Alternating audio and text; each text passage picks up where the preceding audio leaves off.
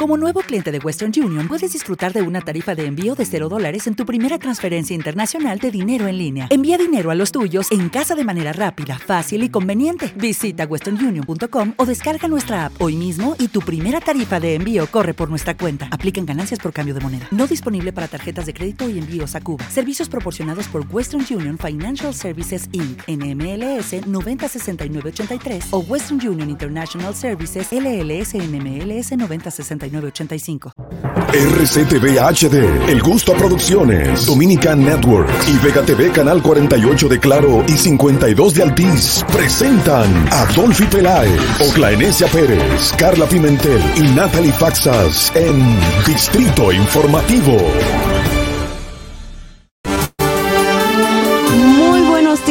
Bienvenidos a Distrito Informativo. Soy Madeline Peña y junto a mis compañeras Dolphy Peláez, Oglenesia Pérez, Carla Pimentel y Yasmín Cabrera, al igual que Natalie Fatsas, le estaremos llevando las mejores informaciones, debates y comentarios de interés. Estamos a través de la Roca 91.7 FM de lunes a viernes de 7 a 9 de la mañana. Si vas en tu vehículo, llegamos al norte hasta Villa Altagracia por el sur hasta San Cristóbal y en el este hasta San Pedro de Macorís. Además estamos en Santiago y todo el Cibao a través de Éxitos 90.5 FM. Esta transmisión puede seguirla en vivo en nuestro canal de YouTube Distrito Informativo están, búscanos en las redes sociales, Twitter, Instagram, arroba Distrito Informativo.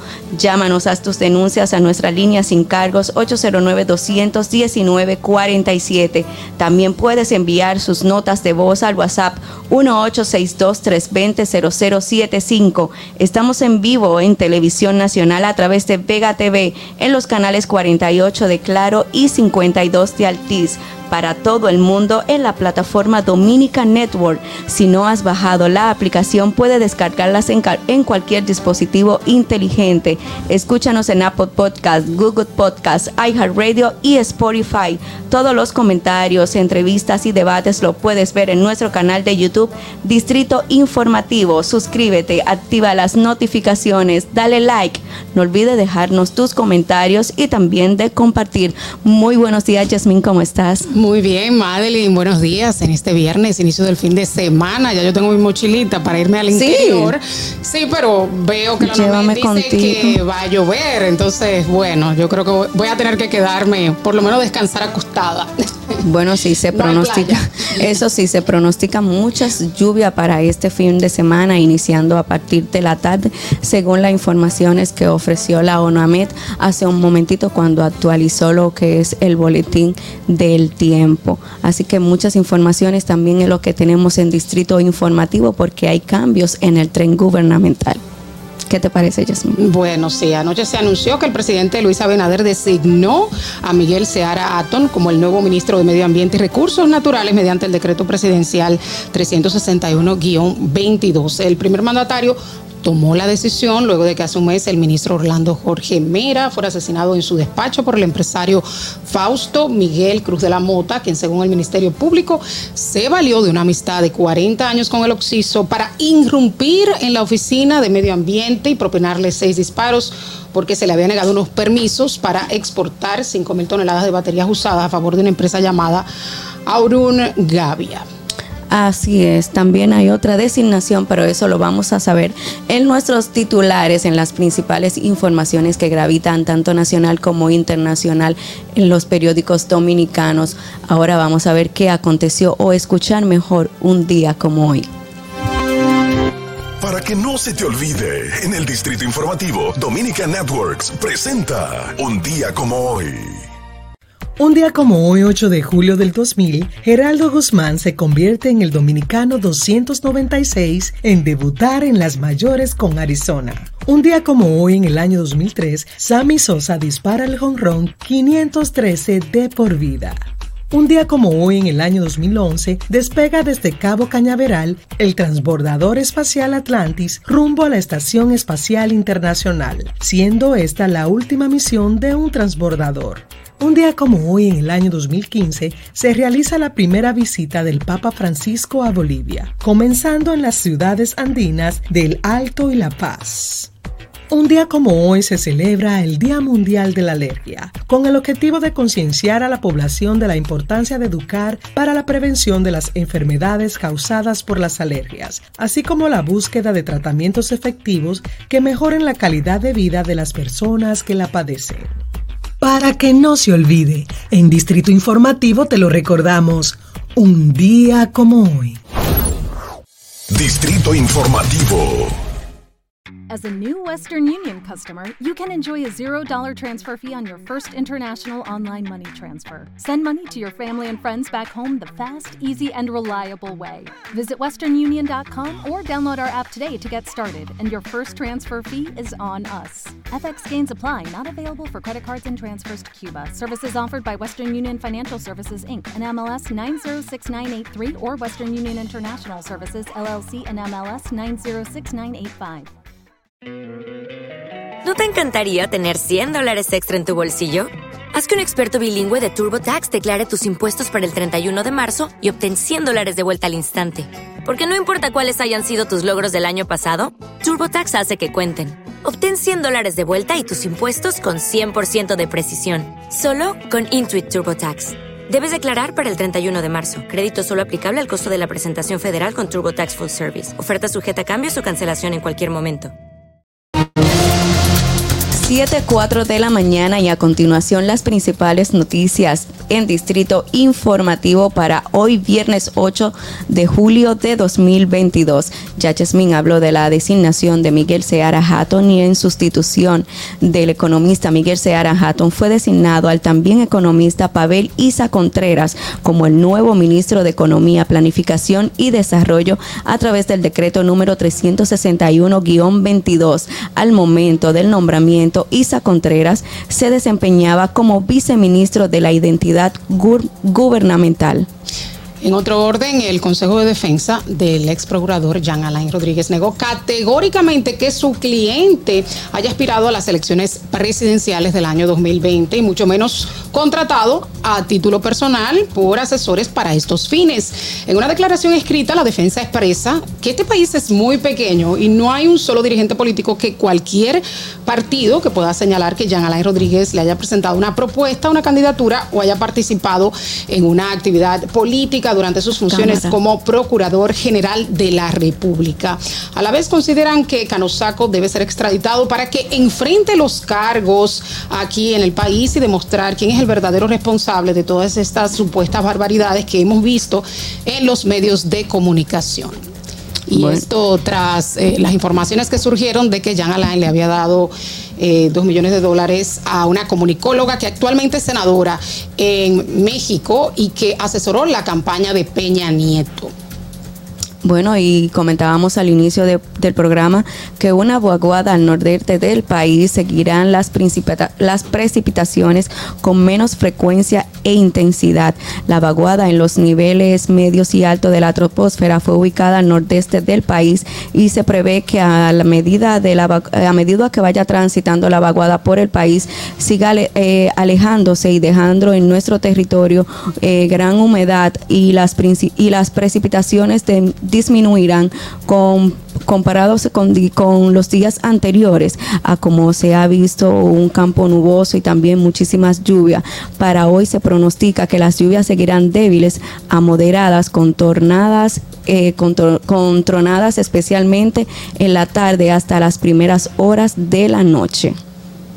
Bueno, y también en una noticia de último minuto, acaba de fallecer el primer ministro, ex primer ministro japonés Shinzo Abe. Shinzo Abe fue presidente de Japón entre el 2012 y 2020 y se retiró por problemas de salud. Él estaba en campaña, eh, dando un discurso. Eh, eh, este domingo hay elecciones legislativas en Japón y él es uno de los principales líderes del Partido Liberal Demócrata.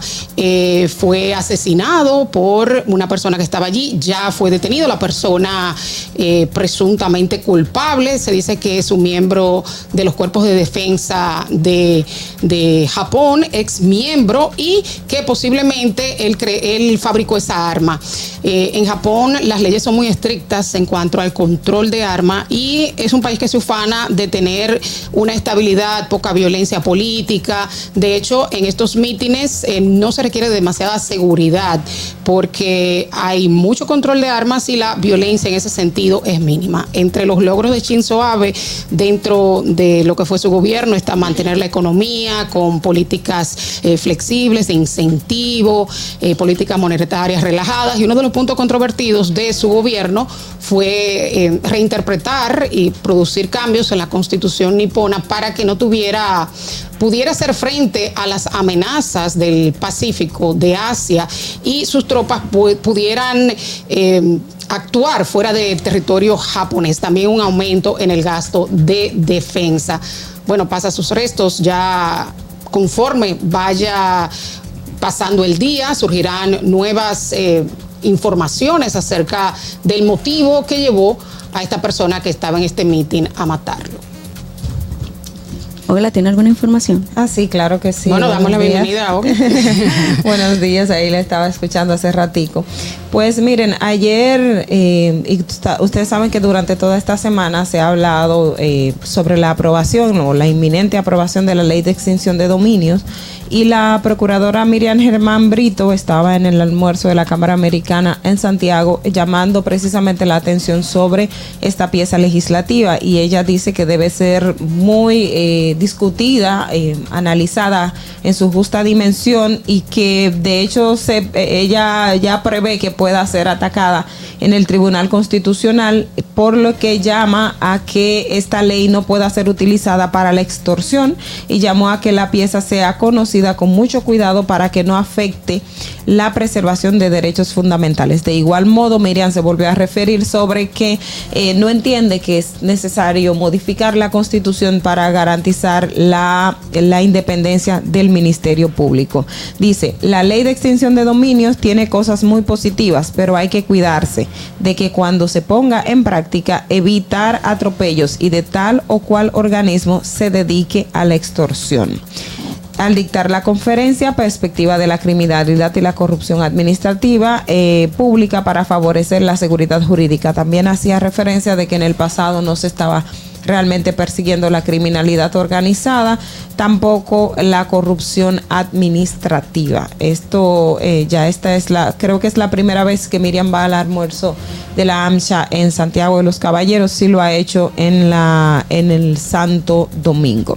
Bueno, y en otra información, el ex ministro de Salud Pública, Rafael Sánchez Cárdenas, tildó de descaradas las declaraciones emitidas por el, eh, por el ministro por el ministro de la Presidencia, José Ignacio Paliza, de que en el país no se compraban ambulancias desde el año 2012. Sánchez Cárdenas indicó que en marzo del 2020, durante su gestión, se recibieron de la Organización Panamericana de la Salud, OPS, una partida importante de ambulancias. Específicamente, él dice que fue el 6 de marzo que se entregó eh, alrededor fueron varias sucesivas, no especifica claramente el número y contempla de que esta información de que dio paliza es algo como alocada.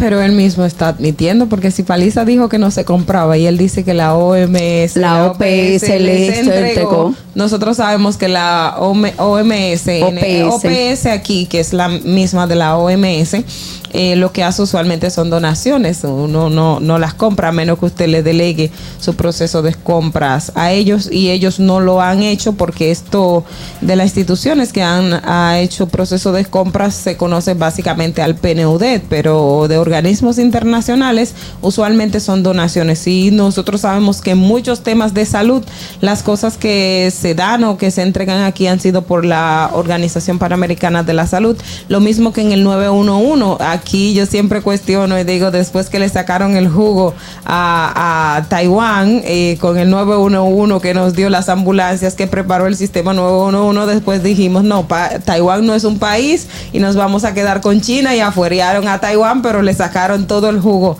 a Taiwán para el sistema 911. bueno, y esto a raíz de a raíz de que el día de ayer se recibieron 30 ambulancias que según el presidente Luis Abinader serán distribuidas en los hospitales de diferentes provincias del país. A la vez detalló que la inversión está valorada de estos equipos móviles en unos 160 millones de pesos. Otra información también, ustedes recuerdan que en el día de ayer mi comentario era precisamente referente al informe de la Flaxo, la Facultad de Ciencias em, en nuestro país, y precisamente las trabajadoras domésticas, las representantes de las trabajadoras domésticas en el país demandaron a las autoridades cumplir con, la, con lo establecido en el convenio 189 eh, de la Organización Internacional del Trabajo que procura la dignificación del oficio. El viejo reclamo eh, recoge fuerza precisamente ante el informe de la Flaxo y una de las representantes señala, debe ser una preocupación de cualquier gobierno que el trabajo doméstico sea regulado y tratado con justicia. Eso de que trabajar entre 10 y 16 horas es así y trabajan hasta más. Hay lugares donde no tienen horas, están acostadas y las levantan a trabajar. Cuando a alguien se le ocurre hacer un de último momento una actividad. Esto lo refirió la vicepresidenta de la Conferencia Nacional de Unidad Sindical CENUS, que es la señora Eulogia Familia. Y así otras representantes del gremio del servicio doméstico pues han han elevado su voz precisamente ante el reclamo de la del ante el informe de la Flaxo que también corre recobra, fuerza porque ustedes saben que el Ministerio de Trabajo a principio de años eh, a principio de año precisamente llamaba a una consulta para eh, hablar de la regulación del trabajo doméstico y esto generó una serie de reacciones a nivel interno y externo, también preocupaciones de que, qué va a pasar con las trabajadoras y los empleadores. Entonces, eh, creo que es el momento de definitivamente poner los puntos sobre las IES. Bueno, y a propósito del primer caso de la viruela símica registrado ayer en República Dominicana, eh, tenemos nuevas informaciones de la Organización Mundial de la Salud en relación al incremento de esta enfermedad, los casos de la viruela símica, que se conocía anteriormente como viruela del mono, confirmado por laboratorio, registrado un aumento semanal de un 77% a más de 6.000 en todo el mundo y dos muertes más en partes de África, donde el virus ha circulado durante años. Eh, la mayoría de los casos se reportan en Europa y África y la Agencia de Salud de la ONU indicó que el misterioso brote sigue afectando principalmente a hombres que han tenido relaciones sexuales con otros hombres. Y precisamente hablábamos con el epidemiólogo y decía que aquí en, esta semana y decía que no tenía que ver específicamente que fueran relaciones homosexuales, sino porque se registraron en esos casos, como fueron las primeras personas eh, que se sometieron a las pruebas. Otro grupo de población no mostraron señales de transmisión sostenida. La Organización Mundial de la Salud señaló que hasta el lunes han contabilizado 6.027 casos de viruela de simio confirmados por laboratorio en 59 países. Y anteriormente había dicho que no se consideraba como una emergencia global, pero según avancen los casos, se irá reevaluando esta clasificación para tomar las medidas pertinentes. Bueno, y estas son las principales informaciones en Distrito Informativo 716 de la mañana. Hacemos una breve pausa. ¿Viste qué rápido? Ya regresamos a tu distrito informativo. Estamos de regreso en Distrito Informativo a través de La Roca 91.7 FM y a través de Éxitos 90.5 para Santiago y todo el Cibao. Recuerden que pueden buscar todas nuestras informaciones en nuestra cuenta de Instagram Distrito Informativo, buscar también los comentarios en nuestro canal de YouTube Distrito Informativo. Quédense con nosotros que pueden escuchar los comentarios que vienen a continuación a cargo de nuestras periodistas y en este momento vamos a darle paso a Jasmine Cabrera. Bueno, iniciamos con un tema internacional. Esta semana el presidente electo de Colombia, Gustavo Petro, estuvo hablando acerca de que haría un acuerdo de paz con el Ejército de la Liberación Nacional, primero con un cese al fuego. Es la guerrilla más grande que queda en el país colombiano y esto tras los acuerdos de paz en 2016 con las FARC, que aprobó el presidente Juan Manuel Santos y que fueron aprobados por la ratificación del Congreso, porque en el plebiscito el pueblo colombiano votó un no a estos acuerdos. El Ejército de la Liberación Nacional ha tenido una disminución de sus guerrilleros. Eh, antes era una guerrilla más poderosa, ahora solo tiene unos 3 mil miembros. Sin embargo, amenaza con aumentar cada día más. Eh, tiene también presencia en suelo, suelo venezolano, por lo tanto, es una guerrilla binacional y es una de las amenazas eh, que tiene Colombia y uno de los grandes retos que tiene Gustavo Petro la aprobación de este acuerdo va a depender en gran medida a que se logren avances significativos a los acuerdos firmados con la FARC en 2016 y a cinco años de su implementación solamente se han logrado el 28% completo de las tareas que fueron eh, expuestas, que fueron aprobadas eh, en un acuerdo que fue incluso blindado, o sea que no puede ser derogado por ningún gobierno. Entre las principales avances que se han visto están eh, la desmilitarización de los miembros de las FARC, la entrega de las armas, la incorporación en la vida política, incluso crearon su propio partido, Partido de los Comunes, tienen 10 curules en el Congreso de Colombia, eh, pero hay pocos avances en relación a la reforma agraria y es uno de los puntos que el presidente electo ha dicho, dijo en campaña que iba a implementar. Colombia es un país completamente desigual donde el 1% de la población tiene el 42% de las tierras y eh, gran parte de acuerdo lo que se logró también no solamente terminar con un conflicto armado, sino crear las condiciones económicas, sociales, de oportunidades en esas zonas en donde por la ausencia de la presencia del Estado han proliferado estos grupos. Entonces, parte de esa reforma agraria, de, la, darle facilidades a los campesinos para créditos para la compra de tierras, el cambio de los eh, productos ilícitos, o sea, darle otros productos para que no sigan cultivando la coca, la marihuana y tengan un sustento para sus familias, esta parte no se ha avanzado significativamente. Sí hay una justicia especial, por ejemplo, la justicia transicional, en donde ya miembros líderes de las FARC han admitido sus crímenes y esta eh, justicia transicional cuenta con el aval de la Corte Penal Internacional que va acorde con eh, el Estatuto de Roma y las penas que se, que se que se fallan en este tribunal no son privativas de la libertad, o sea, no hay pena de prisión. También hay una comisión de la verdad en donde eh, se pretende recoger toda una memoria histórica de todo lo sucedido en estos 52 años de conflicto armado que ha dejado polarizado, herido al pueblo colombiano con unos 260 mil muertos entre civiles y militares y también 6 millones de desplazados y una gran cantidad de desaparecidos que también es una comisión de la verdad, una comisión de búsqueda de los desaparecidos que ha avanzado significativamente. El presidente Gustavo Petro, cuando asuma en agosto, tendrá un gran reto eh, que tiene que ver con que la población vea avances en ese previo acuerdo con las FARC, porque realmente estos acuerdos generan mucha reticencia al, inicio, pero luego que la población ve avances, pues eh, generan mayor simpatía, mayor apoyo. Y el problema fue que luego de que sale Santos, viene un presidente que fue de los que eh, no solamente votó el no, sino que fue abanderado de ese no, que fue el expresidente Iván Duque. Eh, Petro tendrá la opción del Congreso para un futuro acuerdo eh, aprobarlo, pero a pesar de que tiene un gran número de parlamentarios en el Senado, no tiene una mayoría suficiente para implementar las reformas que amerita el país y tiene incluso menos legisladores en la Cámara eh, de Representantes. Uno de los grandes retos de la próxima administración colombiana. Distrito Informativo. With lucky landslots, you can get lucky just about anywhere. Dearly beloved, we are gathered here today to. Has anyone seen the bride and groom? Sorry, sorry, we're here. We were getting lucky in the limo and we lost track of time. No, Lucky Land Casino, with cash prizes that add up quicker than a guest registry.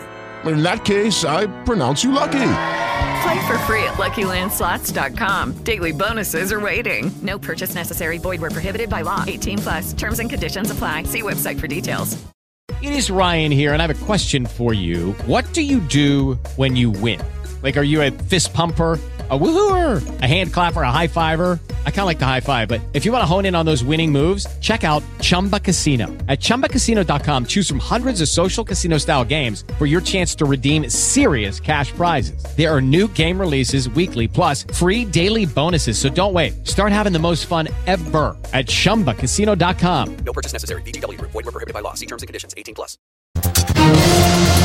Bueno, Jasmine, tú aterrizas esas noticias internacionales o haces un análisis de lo que está pasando a nivel internacional de una manera muy llana que la persona fácilmente puede entender cualquier conflicto y las economías internacionales. 7.25 de la mañana y le damos pasos al comentario de Ogla Enesia Pérez. En el Distrito Informativo te presentamos el comentario de la periodista Ogla Enesia Pérez. Lucky Land Casino asking people what's the weirdest place you've gotten lucky? Lucky? In line at the deli, I guess? Aha, in my dentist's office.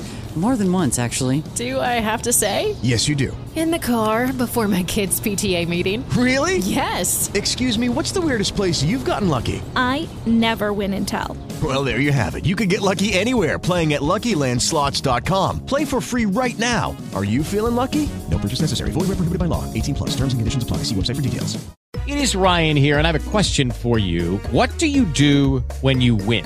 Like, are you a fist pumper? a woohooer, a hand clapper, a high fiver. I kind of like the high five, but if you want to hone in on those winning moves, check out Chumba Casino. At ChumbaCasino.com, choose from hundreds of social casino style games for your chance to redeem serious cash prizes. There are new game releases weekly, plus free daily bonuses. So don't wait. Start having the most fun ever at ChumbaCasino.com. No purchase necessary. BGW. Void were prohibited by law. See terms and conditions. 18 plus. En el día de ayer, eh, el gobierno dominicano celebra eh, o celebró precisamente un informe eh, de la FAO que da cuenta de, o resaltando, digamos, en, en, en alguna medida los, los proyectos que se hicieron durante la pandemia para asistir a la población, lo que trajo como consecuencia una reducción del hambre precisamente en el tiempo de pandemia, que en otros países y en, en el mundo entero pues ha generado eh, lo inverso. Una de las cuestiones que el gobierno destacaba, y de hecho también lo recogen los medios de comunicación, eh, que forma parte del informe El Estado de la Seguridad Jurídica Alimentaria y Nutrición en el Mundo 2022. Para el caso de República Dominicana, la prevalencia de la subalimentación, es decir, el hambre, está en 6.7 con relación al año 2021 y estaba en 8.3 con relación al año 2019-2020. Ahora, eh, esto definitivamente es como una, digamos, no un tapabocas, pero sí es, le va, va a llamar un poco a la oposición a bajar un poco de la guardia con relación que la gente está pasando hambre, la cosa está malísima, etcétera, etcétera, etcétera, porque la FAO a prima fase, aquí está diciendo que el hambre ha disminuido. Ojo con esto. Esto no quiere decir que República Dominicana no tiene hambre, sino que está haciendo la comparación en términos pandémicos de cómo la subalimentación en otros países ha, ha, bajado y en el caso de República Dominicana y Panamá han presentado mejoría precisamente por los paquetes sociales que se hicieron. La FAO no está diciendo que República Dominicana disminuyó la pobreza. Ahora, lo que sí ha dicho es que en República Dominicana, con relación a otros países, pues el nivel de hambre es menor. Así que cuando el panorama político entonces se ponga, la gente o, la, o la, el mismo gobierno podrá decir a la a la oposición, bueno, la FAO está diciendo que hemos disminuido en términos de, de, hambre en República Dominicana, pero no necesariamente en pobreza. Sin embargo, esto es un punto del informe de la FAO que no lo he leído completamente eh, y, y, que se le pueden sacar muchos datos. ¿Por qué? Porque precisamente el informe de la FAO no habla en positivo del tema del hambre, al contrario, el informe de la FAO dice que el hambre en el mundo ha disminuido y que un decenio antes de llegar a este plan de 2030 eh, con relación a la reducción del hambre a nivel mundial, pues eh, se está avanzando en términos opuestos. Y yo quiero leer precisamente lo que dice el informe en sus conclusiones con relación a este punto. Dice, al a faltar menos de un decenio para el 2030, el mundo no va camino a poner fin al hambre y la malnutrición. Y en el caso del hambre mundial, avanzamos por senderos opuestos. Este informe ha demostrado que el debilitamiento de la economía derivada de las medidas de contención del COVID-19 adopta- adoptada en todo el mundo ha contribuido a uno de los mayores aumentos. em, a uno de los mayores aumentos del hambre mundial registrada en decenios, que afecta a casi todos los países de ingreso medio y de bajo, lo cual puede revertir los avances registrados en el ámbito de nutrición. La pandemia del COVID-19 es apenas la punta del iceberg y lo que es más preocupante, la pandemia ha puesto en relieve los puntos débiles que han ido formándose en nuestros sistemas alimentarios en los últimos años como de factores fundamentales como los conflictos, la variabilidad, las condiciones extremas de clima y la desaceleración y debilitamiento de la economía. Es decir, no es que estemos cantando victoria porque eh, lo que se ha visto del informe de la FAO es solo un puntito que eh, digamos que resalta un aspecto positivo en cuanto a la alimentación en República Dominicana por las medidas durante la pandemia. Y no fue una medida que es atribuida únicamente al gobierno de Luis Abinader, porque esas medidas se tomaron desde la administración de Danilo Medina. Es decir, el aumento del programa Supérate, el Quédate en casa, los bonos que se dieron, los incentivos que se hicieron, sumado al incentivo a la agricultura, que una vez llegó a Abinader, tomó esa decisión y, e, y- e incentivó, digamos, en cierto modo, y el término de darles préstamos a los agricultores, así como la aplicación de tasa cero. Y sumado ahora a la, a la ley de tasa cero, porque esto de tasa cero no se aplica a este informe, porque apenas la ley se aprobó en este año, pero el año pasado sí se estaba aplicando tasa cero para algunos productos, lo que se maximizó. Ahora con la ley contribuyó a que no aumentásemos en este en esta sub eh, en términos eh, alimenticios. Pero esto no quiere decir que República Dominicana no ha disminuido o no ha aumentado los casos de eh, pobreza durante la pandemia no. Es que estos eh, estos planes sociales que llevó a cabo el gobierno ambos gobiernos porque sería muy mezquino atribuírselo al gobierno de Luis Abinader porque esas medidas no fueron tomadas en principio por el gobierno de Luis Abinader sino fueron una continuidad Eh, de hecho cuando asumió el poder lo extendió hasta hasta prácticamente eh, el año pasado, el año 2021, no recuerdo la fecha exacta, cuando ya se, se suspendió la, los, el- esta extensión de los planes, supérate, quédate en casa, eh, el patí, todo lo que, lo que hubo de, en, eh, como parte del plan, del paquete social para eh, paliar un poco los efectos de la COVID-19. Así que este informe de la FAO, veámoslo en un aspecto positivo, digamos que a la oposición, en cierto modo, le, le podría, digamos, eh, tumbar un poquito el discurso en cuanto a que, ay, aquí el hambre está peor que en todas partes, cuando este informe te está presentando lo contrario. Pero no menos cierto es que el hambre sí ha aumentado en nuestro país y eso también lo vamos a ver con otros informes que se han, eh, que se han presentado y que eh, básicamente debemos de saludar y aplaudir y felicitar al gobierno dominicano en sentido general, al Estado dominicano por las medidas. Esto es un reconocimiento más de que lo que se hizo durante la pandemia, los paquetes que se aplicaron, las medidas que las autoridades tomaron eh, para eh, asistir a la población, para hacer frente a la COVID-19, definitivamente tuvieron resultados positivos y nos ponen en el, en el rango internacional donde otros países se reflejan o ven como ejemplo lo que aquí se aplicó. Así que este informe de la FAO, en medio de toda esta, esta ola de que es negativo porque el hambre ha aumentado en el mundo, pues República Dominicana y Panamá aparecen como en términos positivos eh, referente a, la, a los paquetes sociales que se aplicaron para la disminución del hambre, pasando de 8.3 República Dominicana a 6.5 para 2021. Fernando. Distrito Informativo. Todas estas informaciones y comentarios usted lo puede buscar en nuestro canal de YouTube Distrito Informativo y seguir nuestra cuenta de Instagram, Twitter Distrito Informativo. Recuerden que llegamos al Cibao y a Santiago, todo el Cibao, a través de Éxitos 90.5 FM, 7.33 de la mañana. Vamos a hacer una pausa, pero vamos primero a ver cómo está el tránsito en Santo Domingo. Para que llegues a tiempo y no te compliques con el clima, te traemos en el Distrito Informativo el tráfico y el tiempo. Y así se encuentra el tráfico y el tiempo a esta hora de la mañana en Santo Domingo. Se registra tráfico pesado en el desnivel de la avenida Núñez de Cáceres. El tráfico fluye en la avenida Hermanas Mirabal, Puente Presidente Peinado, en la avenida Sánchez, en Loguaricano. Tráfico en alto total en la avenida República de Colombia, en Altos de Arroyo Hondo y en zonas aledañas. Avenida Máximo Gómez, en la avenida San Martín, en la ensanche La Fe. Avenida Doctor Delgado en Gascue y en zonas aledañas, desde el puente Juan Bosch hasta la avenida Las Américas, donde se registra un accidente grave. Gran entaponamiento en la avenida Los Restauradores en Sabana Perdida, carretera Mecha, avenida Charles de Gaulle, donde se registra una inundación, autopista Juan Pablo Duarte, cerca de Los Alcarrizos y tráfico muy intenso en la avenida Monumental, en el puente flotante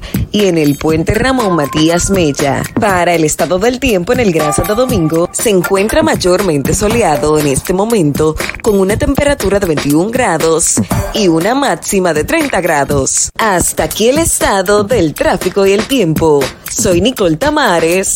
Sigan en sintonía con Distrito Informativo. ¿Viste qué rápido? Ya regresamos a tu Distrito Informativo. 7.39 de la mañana de regreso en Distrito Informativo a través de la Roca 91.7 FM y a través de Éxitos 90.5 para todo el Cibao. Chicas, muchas informaciones hay en Distrito Informativo. Así es. Miren, en el día de ayer el Banco Central anunció que la economía dominicana creció 5.6% entre enero y mayo de este año. Es decir que, ay, perdón, estoy teniendo un poquito de alergia.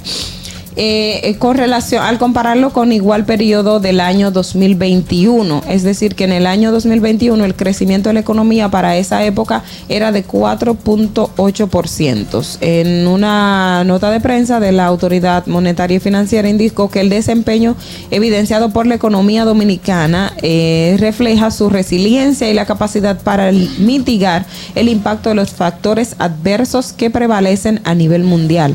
Al, al analizar detalles el componente de la IMAE, eh, destacan las siguientes actividades económicas de incremento en su valor agregado durante el periodo enero-mayo 2022.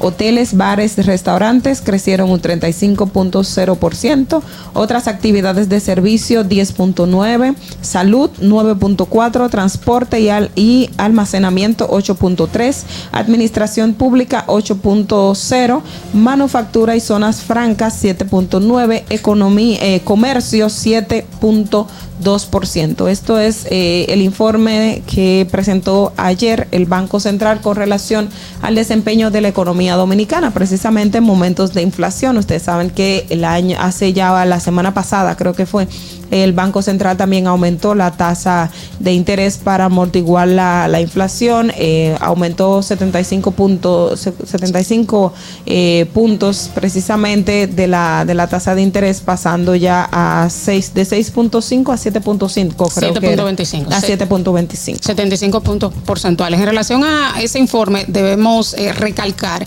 que es comparativo al año pasado y recordamos que salimos de una pandemia en donde hubo un, no hubo crecimiento económico en la mayor parte del mundo y una vez eh, se empiezan a dinamizar las actividades económicas, hay crecimiento económico. Esto no quiere decir que no haya inflación, o sea, que no haya encarecimiento del precio de la vida. De hecho, puede haber mucho crecimiento económico, mucho dinero circulante, y haber inflación. Entonces, lo que se prevé es que con las medidas de corte eh, de política fiscal haya un decrecimiento económico, que estas medidas que van a disminuir la inflación repercutan en un decrecimiento económico, o sea que es un arma de doble filo. Exactamente, exactamente.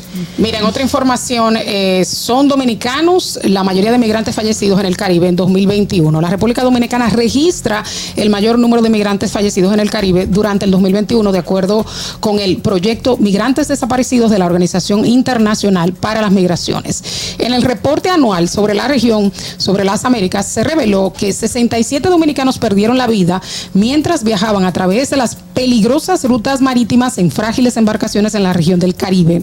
Al país le siguen Cuba, Haití, Ecuador, Guyana, Bahamas, Jamaica y cuatro están como indeterminados. Eh, realmente una llamada de alerta de que el dominicano sea la nacionalidad de mayor número de migrantes para las autoridades, lo que es un indicativo de la difícil situación económica y de la poca concienciación. O sea, muchas personas no saben el peligro que representa eh, viajar en yolas, yolas eh, que están construidas con materiales que no sostienen ese viaje, eh, también sobrecargadas generalmente están estas yolas y se colocan en una situación de vulnerabilidad en donde son vulnerables a la explotación una vez llegan, si es que llegan a este suelo. Eh, yo pensando en este informe, no están los datos completos, eh, son los registrados, no necesariamente los que ocurren, porque eh, hay muchas eh, embarcaciones que, que sobran, y, no se dan cuenta. y no se dan cuenta. O sea que... A, veces se dan cuenta porque alguno sobrevivió o algún pariente dice, mira, ellos se fueron en Yola y no sabemos nada de ellos, pero no hay constancia porque no hay un registro em, precisamente de esos viajes clandestinos. Y recordamos mucho que a principios de año, si mal no recuerdo, eh, perdón la redundancia, o a finales del año pasado, teníamos muchos casos de, personas yéndose en Yola eh, y había una mezcla. Me resulta un poco hasta curioso de que el dato sea que la mayoría sean dominicanos porque muchos haitianos estaban saliendo desde aquí en Yola y fueron muchos los que los que zozobraron. Eh, algunos murieron. De hecho, hace poco en, en Puerto Rico se hizo el sepelio de unas 13 personas eh, y todas eran eh, haitianas. Pero eh, recordamos también el caso de México, donde estaban las personas que aparecieron en, en el furgón, que fallecieron. Había una gran cantidad de baní y, y otras localidades. O sea que hay que también revisar un poco bien toda la data para saber de cuánto estamos hablando, si ya lo tienen todo cuantificado. Bueno, chicas, y en otras informaciones que gravitan en torno al caso de Jean Alain Rodríguez, hay una acusación que presenta el Ministerio Público contra el ex procurador y detalla de que el ex funcionario, funcionario contaba con una estructura que superaba los 18 mil cuentas falsas en las redes sociales. Estas cuentas eran destinadas para defender al ex procurador, atacar a quien los criticaban, incluyendo periodistas, promover su figura para un proyecto presidencial que tenía contemplado y también esta acusación informa de que las cuentas falsas en redes sociales eran pagadas con fondos de la Procuraduría General de la República, Yana Laín y los bots. Bueno, eso eso no era no era secreto, no, había muchísimos bots. Usted lo veía, ponía un tweet de Jana Lime y usted esperara la ráfaga eh, para atrás de respuesta o cuando algo positivo era y todo lo que salía, o sea que eh, y esa es una estrategia que utilizaban muchísimos, no solo en Line, en el pasado gobierno lo vimos muchísimo los bots, que eso fue digamos como el año o, los años de los bots en República Dominicana, que había muchísimos, o sea, de, parte y parte, pero esto de estas 18 cuentas, 18 mil es cuentas. 18 mil cuentas. 18 mil cuentas que prácticamente eh, forman parte de, lo que el Ministerio Público plantea y que precisamente de este caso también sale en los medios de comunicación en el día de hoy con un inmueble que se compró para la Fiscalía del Distrito Nacional que procurara mejorar las condiciones en esa, en, esa fiscalía, valga la redundancia, como para mejorar el, tema del parqueo, habilitar espacio para los propios empleados, habría sido adquirido de manera irregular, que ese inmueble, eh, de acuerdo al costo, costo es de 19 millones de pesos según el contrato y que el inmueble no fue registrado conforme a lo que establece la ley. Eh, habría que ver qué exactamente se refiere el Ministerio Público con relación a que no fue registrado como lo establece la ley dentro del procedimiento, pero hablamos de que un inmueble para reubicar el departamento de la Fiscalía cuenta con un espacio para parqueo, adquisición de eh, medida de contrato de eh, a través de, de, un contrato de venta de un inmueble de 696.49 metros cuadrados ubicado en el Distrito Nacional. Bueno, y pasando al tema de la municipalidad, del párroco de Cristo Rey, José Luis Hernández, denuncia que el cementerio, en el cementerio de ese sector se cometen irregularidades como profanaciones de tumba y acciones que afectan la tranquilidad de las personas que viven en su frente. El religioso manifestó que aunque hay policías municipales, se agravan los problemas de inseguridad por la falta de atención de las autoridades y afirmó que el Campo Santo es utilizado por adolescentes y adultos para consumir droga. Una práctica común a través de los años y un llamado a la alcaldía del Distrito Nacional. Que es más un aspecto de supervisión, de vigilancia, de control para que eh, en esos espacios no ocurra, señores, porque es muy es muy penoso, es lastimoso, es hasta en cierto modo afecta tanto la dignidad y el sentimiento de un pariente que cuando usted va a, sepultar a su ser querido, que usted le compre un nicho o, le prepare su nicho y, le compre un ataúd que usted entiende que es como la forma decente de enterrar a ese ser vivo que tanto usted amó. Entonces que vaya una persona a profanar ese, ese, ese campo santo y que le saquen. Recuerdo que hay unos años muy famosos, de hecho, eh, y eso es algo que, que hasta digno de estudio que las personas compran un ataúd muy lindo y al momento de ir a sepultar a su ser querido pues lo tiene que romper para que no le profane algo común eh, la tumba, ¿me entiende? Y es y eso es una práctica que, que de verdad es, es, es muy muy indignante y que entiendo que debería incluso hasta perseguirse eh, penalmente. Claro, que poco respeto. eso es una falta de respeto a al ser querido o a la, a la propia dignidad de la persona, porque algo que usted después de muerto, por lo menos se le debe resguardar la dignidad y el ser humano tiene, eh, se le debe garantizar esto desde que nace y hasta el día de su muerte, o sea, en su lecho de muerte usted debe garantizarle eh, la dignidad a, una persona. Y, eso refleja mucho de cómo estamos como sociedad, porque acciones así serían impensables en algunas otras partes del mundo. Es así. Bueno, y abren oficina de extensión del consulado dominicano en Washington High. La nueva extensión del Consulado Dominicano en Washington High forma parte de un esfuerzo para que los más de 50 mil dominicanos que viven en este vecindario no tengan que viajar a la sede principal ubicada en Times Square. Esto, eh, bueno, dicen que están muy felices de estar abriendo este servicio, tanto para aliviar el trabajo en la sede principal como para hacer el mejor trabajo para el gobierno dominicano, dijo Mayra Sánchez, quien es la encargada del consulado dominicano. Esta sede ofrecerá los servicios de ciudadanía dominicana, renovación de pasaportes, eh, poderes legales y, trans, y traducciones. Sánchez dice que la oficina contará con cinco empleados y, la y las visitas empezarán a organizarse por cita. Esta es una nueva oficina que se abrió en Washington Heights del Consulado Dominicano. Bueno, interesante. De hecho, es parte de, digamos, de las demandas de la comunidad dominicana en el exterior eh, para asistir a los procesos de hecho consulares. No sé dónde tenían que moverse los que viven en Washington Heights para poder acceder a, un servicio. Dice la nota que, es y tenían que ir a Times Square, que es donde está la oficina central.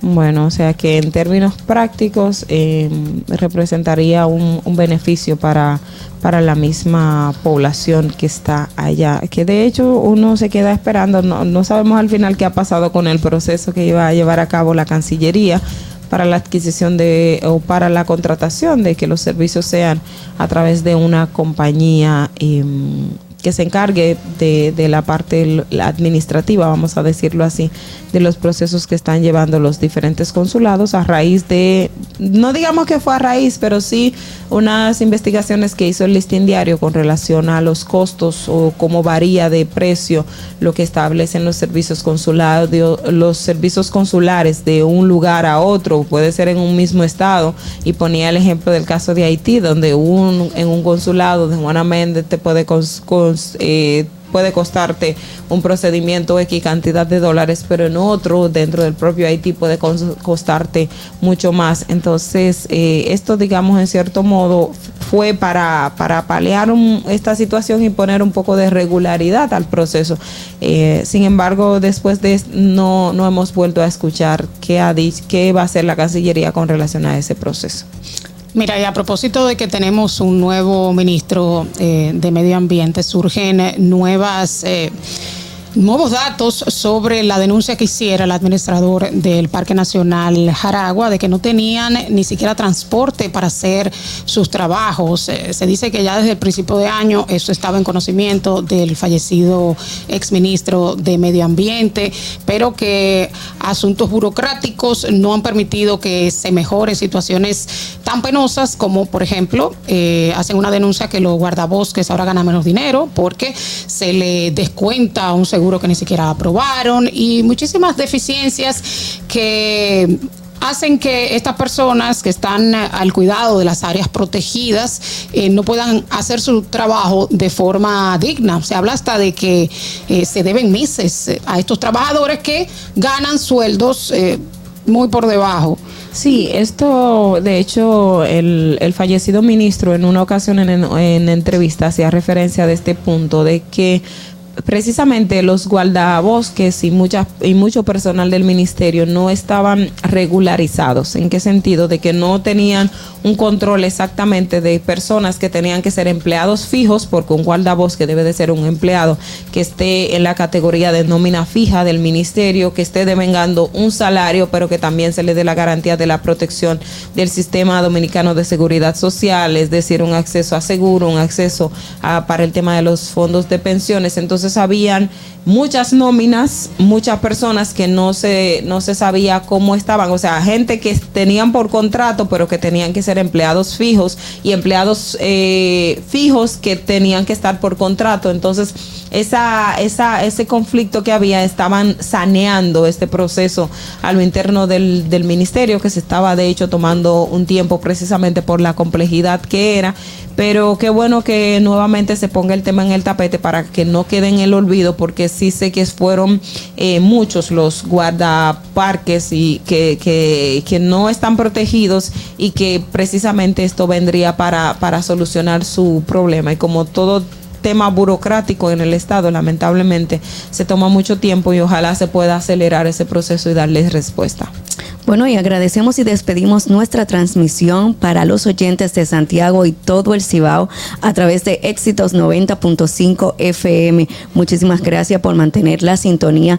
Ya será el lunes que regresamos con muchísimo más informaciones, pero acá en Santo Domingo y todo el que nos ve a través de nuestro canal de YouTube, mantenemos nuestra sintonía a través de la Roca 91.7 FM, también a través de Dominican Network, Vega TV y los canales 48 de Claro y 52 de Altiz. Vamos a hacer una breve pausa y al regreso tenemos ya nuestros principales invitados.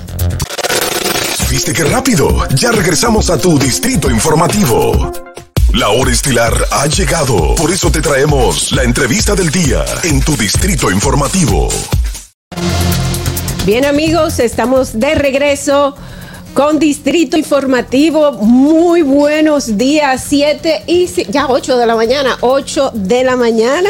Muy buenos días a todos, qué bueno que están con nosotros. Vamos a continuar con, nuestro, con todo el contenido del programa y vamos a, recibir a la señora Michelle Guzmán, directora del Departamento de Signos Distintivos.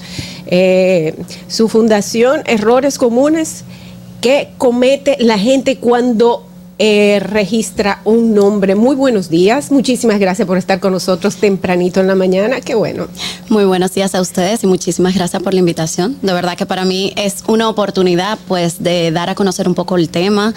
Muchas personas cometen errores al momento de solicitar un nombre comercial o un signo distintivo que viene siendo una marca también. y, y nada, creo que es una oportunidad pues de comunicar esto y de, y de tratar de subsanar esa cantidad de errores que se cometen constantemente al momento de hacerlo. Signos distintivos, ¿qué es? Como logo. Signo distintivo es todo lo que consiste en una marca, un nombre comercial, denominación de origen, todo aquello que te permite identificar un producto, un servicio o una actividad comercial de otros.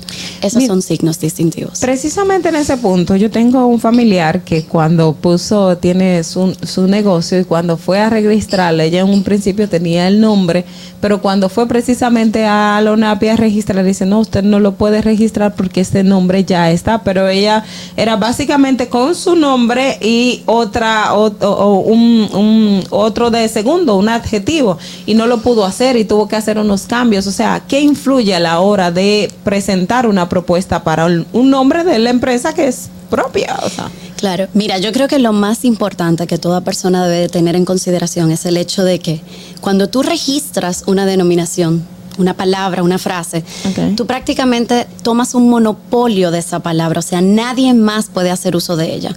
Eso es un derecho eh, vamos a decir, negativo. ¿Por qué? Porque el derecho a la salud, el derecho a la educación son derechos positivos que todos tenemos la oportunidad de tener. En el caso del derecho marcario, es un derecho negativo. Tú excluyes a que otros hagan uso de esa denominación. Por ende, como tú asumes un monopolio de esa palabra para identificar un producto, un servicio, una actividad comercial, evidentemente esa palabra no puede ser de libre uso para terceros poder publicitar sus productos o servicios.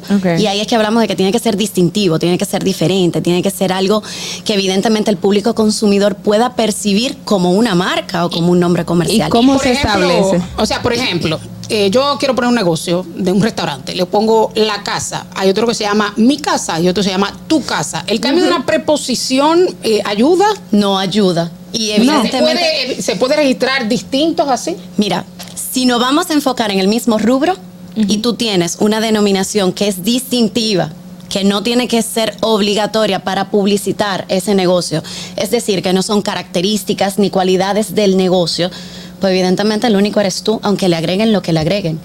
Entonces ahí viene el tiempo, ahí viene el tema del monopolio, porque se tiene que verificar que evidentemente sea distintivo.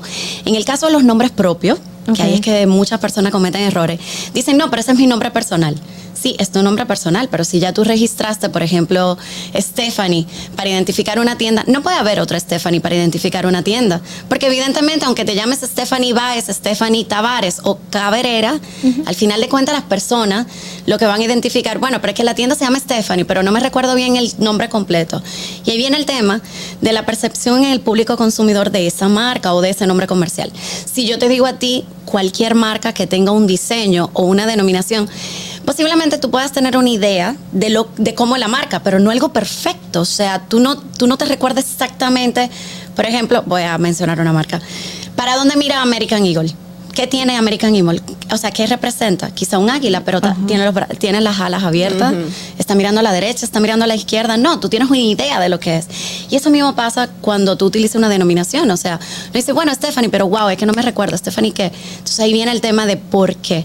Es tan importante elegir denominaciones distintivas y evidentemente que no sean similares a otras. O sea que el- una persona, para un poco entender, puede registrar el nombre Stephanie con otro distintivo o no lo puede hacer. Si es para la misma actividad comercial, no puede hacerlo. Ahora bien, perfectamente sí pueden existir denominaciones idénticas, pero para actividades totalmente diferentes. Diferente. Es decir, papelería Stephanie a restaurante Stephanie. A farmacia Es- Stephanie. Farmacia Stephanie. Perfectamente. ¿Por qué? Porque eh, existe lo que es el principio de especialidad, que es lo que permite esto. Y es por el mismo hecho de que estamos hablando de que si te voy a dar un monopolio para una palabra, no puede ser para todas las actividades y productos de servicio en absoluto. Por ende, tiene que quedar libre, evidentemente, para hacer uso para otras cosas, siempre y cuando no se vinculen ni genere un riesgo de asociación o confusión. Pero también hay unos casos, ay, perdón. No, no, Ah. también, de que hay personas que tienen un nombre registrado y no es el mismo que el nombre con el cual está comercializando o que se presenta al público. Entonces, ¿cómo se dan o cómo se regula también este tipo de cosas? Mira, ONAPI es un ente meramente registral. Se supone que lo que registras es la manera en cómo debes de usarla. ¿Por qué? Porque cualquier tercero luego puede venir a interponer una acción en cancelación por no uso. Y evidentemente, si no puedes demostrar el uso en base a la denominación registrada, ONAPI va a cancelar. Porque no estás Ah. haciendo el uso debido del derecho otorgado. O sea que si yo registré OGLA eh, H ¿verdad? O OGLA B y decido poner al negocio Tiago eh, y otra persona que tiene un mismo negocio y se llame Tiago lo puede, eh, Puede reclamar. interponerte una acción, claro que sí. Y evidentemente estás haciendo un uso indebido del derecho otorgado. Por ende, eso no, no va a subsanar que otro no interponga una acción contra ti. Acabas de mencionar que, que yo puedo poner una acción contra un nombre que no ah, está siendo usado aquí en República Dominicana o en que está siendo usado, no está siendo usado, pero ya lo registró otra persona. ¿Qué tiempo yo tengo que esperar después de registrado para entonces poder poner esa, esa acción, utilizar el nombre? Mira, el registro marcario tiene una vigencia de 10 años y puede ser renovado de manera indefinida. Ahora bien, la ley, que es la, la la ley 2000, que es la que regula la propiedad industrial en República Dominicana, establece que una marca, luego de tres años consecutivos de no uso, perfectamente se le puede interponer una acción. ¿Por qué? Porque te estás apropiando de una denominación que posiblemente pueda usar lo otro y tú no le estás dando el uso debido.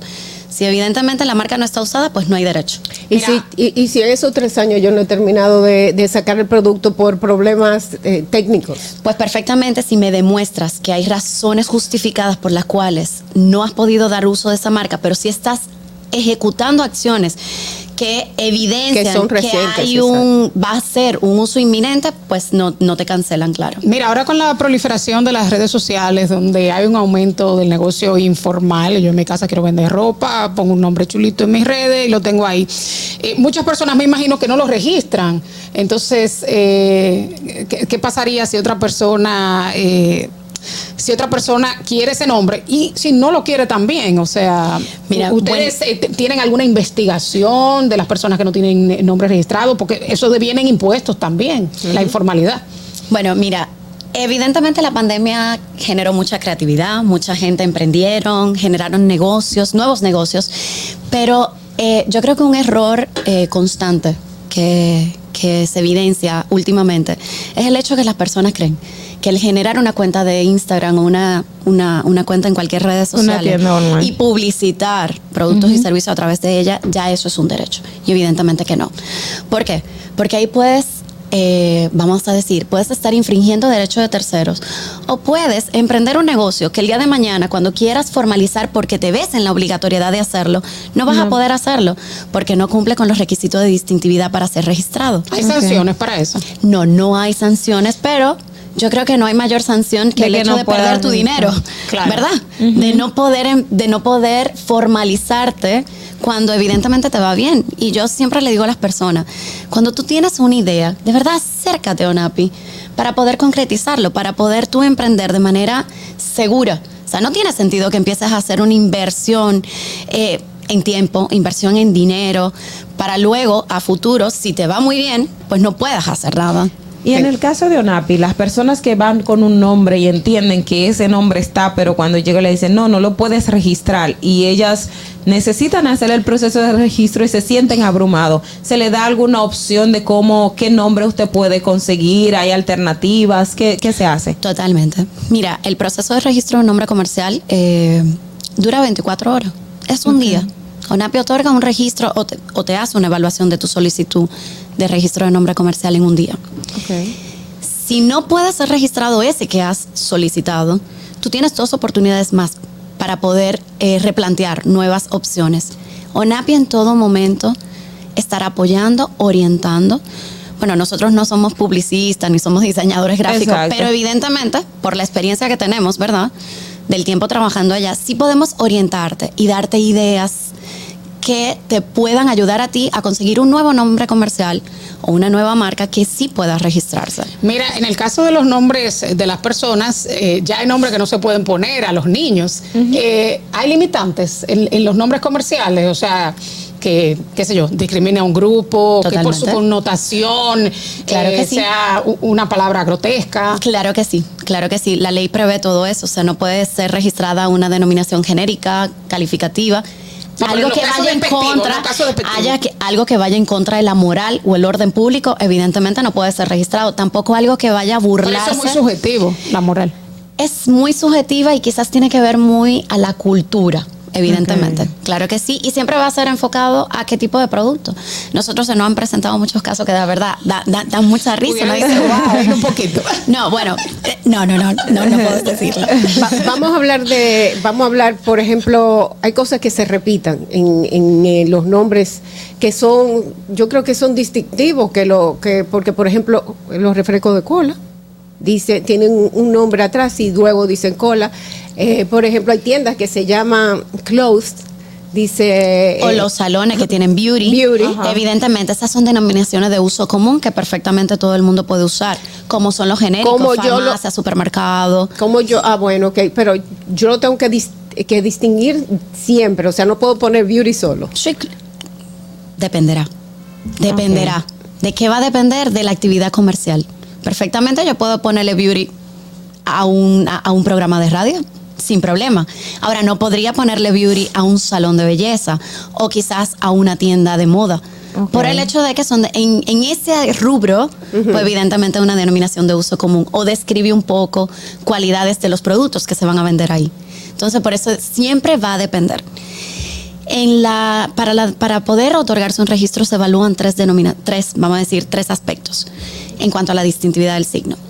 Uno que sea evocativo, que quiere decir que esa denominación no me diga exactamente a qué se dedica el- el- La, la, empresa, empresa, pero me da una idea. pero me da una idea o del producto o servicio que se va a tratar. Luego tenemos lo que son las denominaciones arbitrarias. Es una palabra que existe en el, en- en- vamos a decir coloquialmente hablando, que tiene un significado, pero la utilizo para identificar un producto o un servicio totalmente diferente. Cuando utilizo, por ejemplo, para identificar eh, cosas electrónicas, el nombre de un producto de fruta, o sea, una fruta, que ha pasado, ¿verdad? Tenemos aquí a Apple, o teníamos a BlackBerry. Eh, cuando nosotros utilizamos, por ejemplo, hay una tienda que se llama menta chocolate, o sea, una denominación de un comestible que evidentemente tiene un significado, pero lo utilizo para algo totalmente diferente. Y luego vienen lo que son las denominaciones de fantasía, que algo totalmente inventado, algo totalmente creado, que para ese titular sí tiene un significado porque es su creación, pero para el público consumidor no significa nada. O sea, las personas lo escuchan y dicen, no, no tengo No idea qué puede ser. Y pasa también, y ahí es importante recalcarlo, los nombres propios y los apellidos entran en la parte de fantasía. ¿Por qué? Por ser un nombre o un apellido que quizás no tenga un significado, salvo, por ejemplo, el apellido Madera, apellidos así que sí tienen una, una connotación adicional. Pero aquellos nombres y apellidos se consideran una denominación de fantasía, por ende, si ya existe uno, no puede existir otro para lo mismo. Cuando yo voy a hacer, With Lucky Land slots, you can get lucky just about anywhere. Dearly beloved, we are gathered here today to. Has anyone seen the bride and groom? Sorry, sorry, we're here. We were getting lucky in the limo and we lost track of time. No, Lucky Land Casino, with cash prizes that add up quicker than a guest registry. In that case, I pronounce you lucky.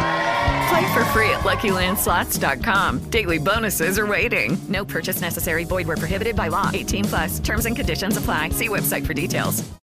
With the Lucky Land Slots, you can get lucky just about anywhere. This is your captain speaking. Uh, we've got clear runway and the weather's fine, but we're just going to circle up here a while and uh, get lucky. No, no, nothing like that. It's just these cash prizes add up quick. So I suggest you sit back, keep your tray table upright, and start getting lucky. Play for free at LuckyLandSlots.com. Are you feeling lucky? No purchase necessary. Void where prohibited by law. 18 plus terms and conditions apply. See website for details. vamos a decir que yo quiero sacar un programa y le pongo, eh, no sé, el dulce de Dolphy, ¿ok? O el dulcito de Dolphy, ya. Eh, y lo digo en radio justo antes de ir a ONAPI. Y viene un gracioso y va a ONAPI y me lo, Lo ¿qué- registra. y, lo- y no lo usa. ¿Qué tiempo yo puedo esperar? Para eh, yo con esos tres años, si ese señor no lo usa o esa señora no lo usó porque me lo quitó por por Tú porque que le quiso. la gana. No, te voy a contar. No, han pasado muchos. Sí, pero no tengo tienes toda la razón. No, tienes toda la razón y eso ocurre. Y la ley prevé eso también. Y eh, no es una acción en cancelación que aplicaría en ese caso. Si es una marca, sería una acción en nulidad. O sea, voy a demostrar que yo tengo un derecho anterior o una prelación en base quizás a esa publicación que he hecho o comentarios que le he hecho a mis amigos o si ya he mandado a hacer el logo y tengo la factura o correos. Cualquier cosa que evidencie que realmente ese derecho me pertenece a mí y que esa persona lo hizo de mala fe. Entonces, podría interponer una acción de nulidad en caso de que sea una marca. En caso de que sea un nombre comercial, la acción correspondiente es una acción en cancelación. Entonces, esas acciones, ambas, tienes un plazo de cinco años para interponerlo y lo puedes hacer desde el día uno. O sea, no, no, no tienes, como en el caso de la cancelación por no uso, que tienes que esperar tres años para interponer la acción para esa persona demostrar que evidentemente no lo usó. En el caso de los nombres eh, que, ya, que están registrados en otro país, o sea, la legislación solamente tiene aplicación territorial. Territorial. Y en el caso del- de los nombres en otro idioma, no hay problema. No hay problema tampoco y en el caso de denominaciones en otro idioma, siempre y cuando no sean transparentes para el público consumidor, son denominaciones de fantasía también. Y en el caso de lo que sean, por ejemplo, empresas como Apple, eh, McDonald's, que ya son franquicias internacionales, eh, la gente puede, si no, tienen que registrarse en República Dominicana para, para que otra gente no pueda usar ese nombre o ya ellos están blindados por ser eh, No franquicia. existe una protección mundial. O sea, no existe una marca mundial ni un derecho que te protege en todos los países del mundo. El derecho es territorial. Para la protección tienes que registrarlo en el país donde deseas protegerlo. Okay. Si no, evidentemente, o un tercero puede tomarlo. Ahora, para demostrar un mejor derecho, entonces podrás hacerlo en base a una acción de nulidad, una acción de cancelación, pero ahí tienes que demostrar un uso previo en el territorio dominicano, no a nivel internacional. Bueno, señores. La eh, señora que quiere el sol, no sé qué va a hacer. Señores, muchísimas gracias a la señora Michelle Guzmán, directora del Departamento de Signos Distintivos, por darnos esta guía de saber qué hacer, sobre todo mucha gente que ha emprendido luego de la pandemia y se quiere quedar con su negocio. Vamos a buscar la forma de que sea unas... Una, vamos a buscar la forma de que sea eh, bien formal. Eh, lamentablemente eh, nos están llamando, pero ya son las 8 y 16, debemos de irnos a una pausa. Pues continuamos con más invitados que ya están presentes. Quédense con nosotros. ¿Viste qué rápido? Ya regresamos a tu distrito informativo. La hora estilar ha llegado. Por eso te traemos la entrevista del día en tu distrito informativo. Así es, señores, estamos de regreso cuando son las 8 y 20 de la mañana. En Distrito Informativo vamos a recibir a nuestro invitado. Eh, nos acompaña Aníbal Díaz, diputado por la circunscripción número 2 del partido del PRM. Eh, también perteneciente a la Comisión de Turismo, eh, señores, y tiene un, tiene un proyecto de ley que yo entiendo que es necesario, que hace mucho tiempo, pues que se tenía que hacer, que es lo de la cobertura del seguro para la salud mental y el tratamiento de autismo, muy importante. Muy buenos días, muchísimas gracias por acompañarnos. Muy buenos días a ustedes y gracias por permitirme estar con este público importante de, no solo de su emisora, sino de cada una de ustedes, la gente que la sigue, en todo lo que hacen, que hacen mucho y que difunden e influyen en una parte importante del país. Gracias por la oportunidad y con esta vista, lo que nos escuchan no se imaginan, solo lo que nos ven, tienen una vista preciosa en una parte importante de la capital dominicana. Como tú lo decías, tenemos un proyecto sumamente oportuno se llama el- la ley de acceso precisamente oportuno a los tratamientos, rehabilitación, internamiento en materia de salud mental. Es un proyecto de ley que viene a recoger una distorsión importante del sistema, un pasivo sanitario acumulado. La ley de seguridad social surge en el año 2001, luego de 10 años discutiéndose cuando surge la ley y uno lo dijera como si fuera que hace 100 años, pero apenas hace 20 años, 2001. Sin embargo, la ley crea lo que son las ARS, lo que el dominicano común, el que va en un carro público escuchando, no el seguro que usted tiene en su bolsillo, ahí que usted paga. Ese, ese contrato que ninguno lo vemos, nos da un seguro y nos dice que tenemos una cobertura, por ejemplo, en un millón de pesos para internamiento, 200 mil pesos para medicamentos mientras estemos internos. Pero bueno, lo dice que es para salud física, la ósea estructural. Desconoce, cuando describe la salud, desconoce la salud mental. A pesar de que la misma ley establece la actual, la vigente, la que ya estamos modificando de los 20 años, dice de que debe darle cobertura plena a la salud mental. Sin embargo, las ARS no te describen en el catálogo de cobertura a psiquiatras y psicólogos, no lo tienen como No, una... ¿tú, tú crees que no se importantizó porque eh, no había tanta conciencia de la importancia de la salud mental o es un asunto de costos?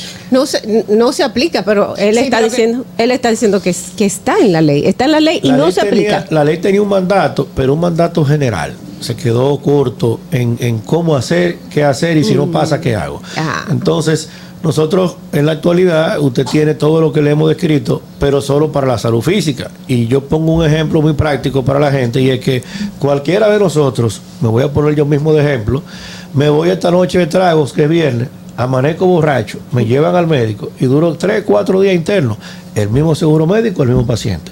Ese seguro me va a cubrir todo. Pero el lunes, el martes, cuando me den de alta, entro en vergüenza porque Jamie me vio borracho y yo no estoy acostumbrado a estar borracho. Entré en un, en un tema de pena y termino en una crisis de una depresión leve. Y hay que internarme siete, ocho, cinco días para que yo rompa ese estado depresivo. Pues ese mismo seguro, esa misma cobertura que tú tienes, que tú pagas, ahí te dice, no, yo no puedo. Es decir, No para puedo unas personas, en el caso de los que tienen pacientes eh, psiquiátricos que necesitan ser internados o intervenidos, de hecho eh, hay algunos que están cerca de la Universidad Autónoma y por otros lados, no tienen la cobertura para ese tipo de especialismos. No hay cobertura para, sobre todo el tema de los internamientos, que es el más grave de todos. Hay por lo menos un 25% de la población que tiene algún tipo de trastorno, que va desde la ansiedad, que nos produce el estrés, el tipo de vida, hasta algo ya más leve como una esquizofrenia, como las propias depresiones, que también eh, luego del COVID, evidentemente, hay una Está urgencia aumento. sanitaria, hay un efecto que el COVID ha dejado generalizado y es el trauma que tenemos post-COVID que se manifiesta inclusive en gente que tuvo, que quebró su negocio, que vio deshacer lo que había construido en la pandemia, un duelo no tratado, con gente que vio partir seres queridos, pero no pudo ni siquiera identificarlo. Todo esto ha creado, evidentemente, un momento de urgencia sanitaria. La ley tiene tres ejes fundamentales. Primero, corrige la distorsión y lo hace democrático. Establece que el psiquiatra, el psicólogo, tiene el mismo nivel de correspondencia, de necesidad médica que un ginecólogo o que un urólogo. Segundo, le dice, lo mismo que tú me estás dando en la actualidad, no hay manipulación ni sofisma. Lo que tú me estás dando ahora, tú me das poco, pero eso dámelo. Igual lo que tú me das para una bronconeumonía, dámelo para un internamiento, para cualquier tipo de patología de salud mental. También prevé el tema de los fármacos y deja muy claramente definido el tema de lo que es una condición mental, porque no es una ley para el autismo, no es una ley para el síndrome X o Y o para lo que todavía hoy la ciencia no lo ha escrito y que mañana le pondrá nombre, sino para cualquier situación que se desprenda como una consecuencia de, De una salud. falencia de salud mental. Y eso, esto, este proyecto no podría ser incluido dentro de la discusión de la modificación al código, eh, al, al sistema de seguridad social que tenemos ahora el- el- el- para el tema del sistema de salud. O esto también no se podría hacer a través del Consejo de la Seguridad Social que ya debería, eh, digamos, legislar para que esto se incluya dentro del catálogo de servicios. Si no fuera, porque tú y yo somos dos gente seria, la gente va a pensar que nos pusimos de acuerdo. Porque tú me acabas de hacer el favor de la vida a mí y a la ley. Si lo hacemos así, volvemos al punto de inicio. En la actualidad, el artículo 118 de la ley de seguridad social vigente, la que no se cumple, nos dice que hay que darnos cobertura. Ahora bien, si nosotros, que un sector de las ARS, eso es lo que nos dice, pero mira, Aníbal, es muy buen proyecto, está muy de acuerdo, tráiganlo para acá, vengan. Se Al pare- Consejo de se la parece Seguridad mucho al lobo y la caperucita, ven, que no te va a pasar nada. Pues simplemente, ¿qué va a pasar? ¿Qué tiempo tiene? Jamie, tú has, cubrido fuente incluso de Congreso en el pasado. ¿Qué tiempo tiene discutiéndose la reforma a la ley de seguridad social? ¿Qué tiempo tiene discutiéndose el, el tema del 30% de las AFP? Porque si lo metemos Pero es que en- no, no hay interés, no hay interés. En realidad, si hubiera un interés, porque cuando quieren aprobar algo, lo hacen en dos días, señores. Dolphy, si nosotros ponemos esta modificación de la salud mental en el vagón de la seguridad social, vamos a vivir el sueño de los bobos. Pero no se supone que ahora deberían aprobarlo Sí, el Congreso de sí, la sí, pero Social. hay unos intereses que cuando llegue al tema de AFP, porque la ley, acuérdate que trabaja ambas alas, eso va a ser un tema de otro tiempo. Pero Pero quiero los legisladores se le pueden imponer a esos intereses pero particulares. si Eso nosotros no hemos podido aprobar esto, que es más simple, que no tiene mucha discusión, en lo que por lo menos de forma aparente, nadie de frente te Es dice que que es está en caro, desacuerdo. es que claro, un niño con autismo gasta una cantidad de dinero en medicina que es increíble. Y, por, y no hay no hay un seguro que lo cubra. ¿Por qué? Porque es caro. Entonces, la ARS no le interesa cubrir nada caro. Pero ¿y cómo van los apoyos en el Congreso? Porque no creo que ningún legislador eh, se atreva frente a Cámara a decir que no lo apoya, ninguna bancada, ni Mira, ningún en partido. principio cuando presentamos la ley, que, que por eso he decidido hacer esta nueva ola interesante de comunicación inteligente y que la gente pueda saber en qué paso estamos y lo que necesitamos que ustedes y nosotros nos empoderemos del momento en que estamos. La ley está en la Comisión Permanente de Salud, es un tema de salud. Fue citado el Colegio Dominicano de Psicólogos, la Sociedad Médica de Psiquiatría y una serie importante de gente que maneja el tema, que tiene organizaciones, eh, digamos, de no tipo gubernamental. Un amplio consenso, como bien tú has dicho, ¿y quién va a decir que no? Porque además es democrático. Que si yo tengo salud física cubierta con el mismo seguro, también yo tengo un cerebro en el cuerpo. Yo no puedo escribir la salud como un cuerpo sin cabeza. Bueno, ahí hay un manifiesto de 148 diputadas y diputados que hemos firmado la ley. ¿Dónde está el punto de que la Comisión Permanente de Salud termine de responder al país? ¿Es necesaria que usted le dé cobertura a la cabeza y al cuerpo? Sí. ¿Es necesario que lo que yo estoy pagando, yo lo pague igual y tú ahora me des la cobertura que me has negado? Sí. ¿Qué puede pasar si yo te pongo 20 mil millones de pesos al año, que es lo que tenemos en lo que se llama hotelería hospitalaria, internamiento? Tú me lo vas a colocar ahora al servicio de la salud mental. Eso te va a generar, ¿cuántas clínicas de salud mental hay? ¿Cuántas camas hay? En el sector público solo tenemos hay 190 psiquiatras. Tenemos 50 mil psicólogos y tenemos una tasa de pasivo laboral en psicólogos de un 60%. Porque no te contratan. ¿Por qué? Porque no es rentable. Porque si yo pongo un consultorio y tú dirás, lo que me da son mil pesos. Sí, sí, pero si tú te en Dajabón y un psicólogo recibe 10 personas en Dajabón, son para ese psicólogo 6 mil pesos. Que ese psicólogo en esa comunidad, en esas provincias, su nivel de vida es otro y el, y el efecto positivo en el orden de convivencia diaria de la gente, porque lo transversal de este es el efecto que tiene la salud mental y sobre todo el acompañamiento psicológico, el elemento del coaching, el elemento de la terapia, lo que esto va a implicar en la calidad de vida del dominicano fundamental. La ley está a tiro de hit, que esa comisión que preside el colega diputado Francisco Díaz, invitan de Santiago, médico, emitan el informe que ya escucharon a la comunidad científica y luego en, en el pleno lo vamos a aprobar. bueno, el proyecto me parece- Aquí me, aquí me hacen una, una pregunta. Diputado, que si usted se va a reelegir o aspirará a senador o tal vez alcalde, porque lo vimos trabajando muy duro y llevando el proceso de la remodela- remodelación de la Duarte con París. La verdad es que Sí, la pero- gente está.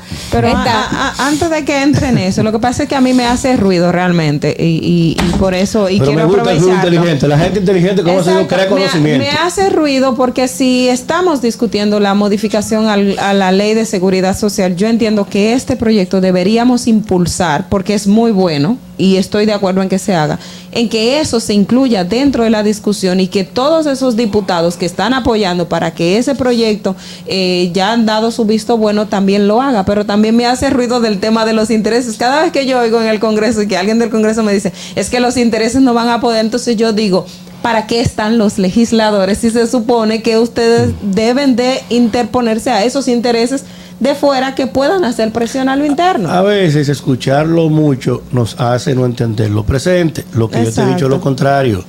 Lo que te he dicho es, tenemos el sable de la ley. Lo que yo he hecho es, con mucha humildad, con mucha humildad, que mi boca exprese el sentimiento de mi alma, es no convertirme en idiota. Si yo le llevo a ellos la ley, a la discusión de la seguridad social, yo, es muy simple, criterio de tiempo, mi amor.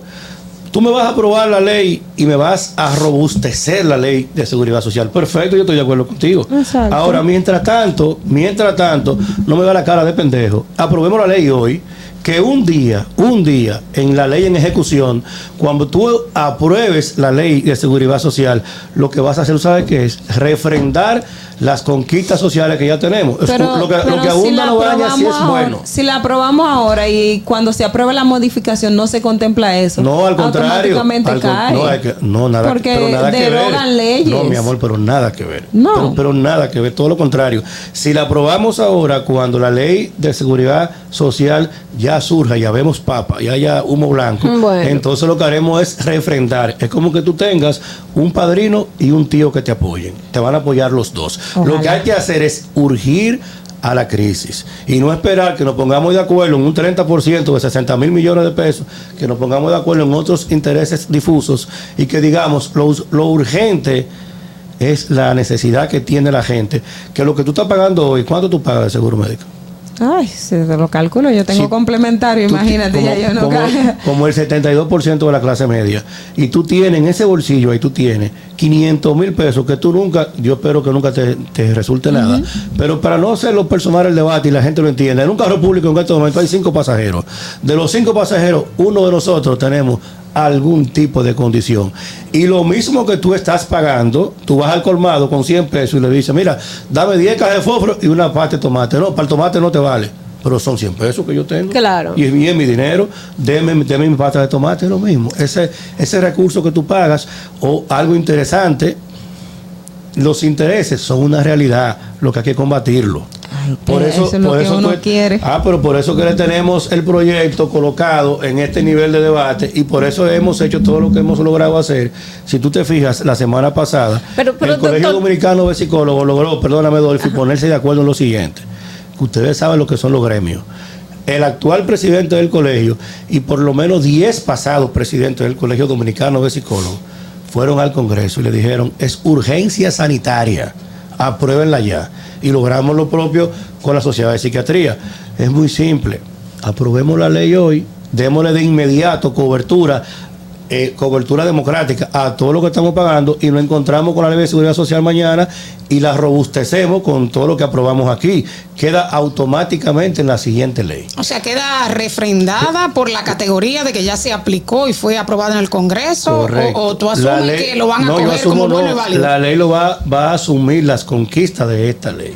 Lo que no podemos hacer es caer en el jueguito de retirar esta ley para que ellos, cuando se pongan de acuerdo mañana en aquello, que lo van a hacer, en algún momento será, pero mientras llegue algún momento, ahora mismo hay un dominicano con una crisis de depresión, pagando su, su, su seguro médico, seguro. y hoy no puede utilizarlo Pero, no, Tenemos le vale eso en la productividad del país, en el aspecto económico, en el aspecto de la violencia. ausentismo laboral, violencia.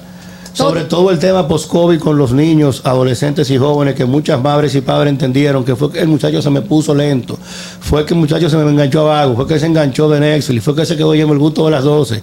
No, no, es que el niño está desenfocado y ni él sabe lo que tiene. Yo entiendo todo eso y es verdad y es necesario, pero ahora mismo tenemos un problema básico. En la, en tú puedes tener tu seguro de, de salud y te dicen a ti hay que hacerte un, un cateterismo y porque tú tienes que hacerte un reemplazo valvular. ¿Y qué pasa? El reemplazo valvular no está dentro de las cosas que, va, que, que porque le cambiaron el nombre. Y ya entonces el seguro no te cubre. Cosas que ahora se supone que son físicas, que cubre el seguro, le cambian el nombre o, o se inventan o, o- o la tecnología simplemente avanza y no te lo cubre el seguro, o se agarran de cualquier pellizquito.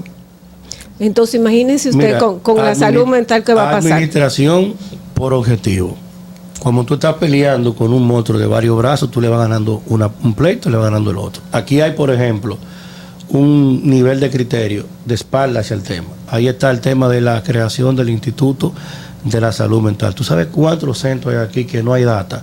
El Servicio Nacional de Salud te dice cuántas personas están teniendo algún tipo de condición, cuántos se tratan. No tú no lo Mm, mm, sabes. no, no. Entonces, mientras vamos haciendo esta batalla victoria, iremos detrás de la otra.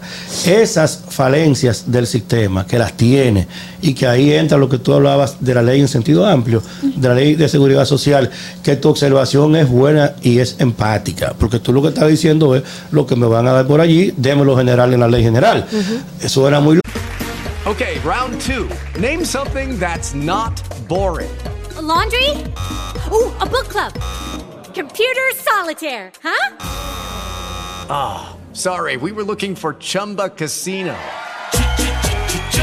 That's right. ChumbaCasino.com has over 100 casino style games. Join today and play for free for your chance to redeem some serious prizes. ChumbaCasino.com. No purchase necessary. Were prohibited by law. 18 plus terms and conditions apply. See website for details. Lógico, lo que te estamos diciendo es, mientras eso puede llegar en un año, en seis meses, en dos años, esto está listo, dámelo hoy y lo refrendamos como quieras. Sin embargo, con esa otra situación, Dolphy, es muy simple. Eso es un tema correcto que está pasando, que tenemos que trabajarlo. Lo que pasa es que la salud mental es nada que tiene. Es nada, es partir de nada y lo más importante en, toda esta discusión y lo que la ley ha logrado y la comunidad científica ha logrado, los padres y madres, los, los tutores en los colegios y los psicólogos y psiquiatras han logrado ya, es hacer visible el tema de la salud mental. Porque una de las principales situaciones de este tema es que hay sesgo, prejuicio, complejo. ¿Cuánta gente te llama y te dice, yo no voy a trabajar hoy porque yo tengo cita en mi, en mi psicólogo, en mi terapeuta, en mi psiquiatra? Nadie lo Cualquiera dice. te dice, yo me voy a cambiar los lentes mañana. Y se va, y te lo dice Y no normal. lo- pero le da complejito, le da pena decir, porque también quizás le da pena decirle al empleador que es a eso que va.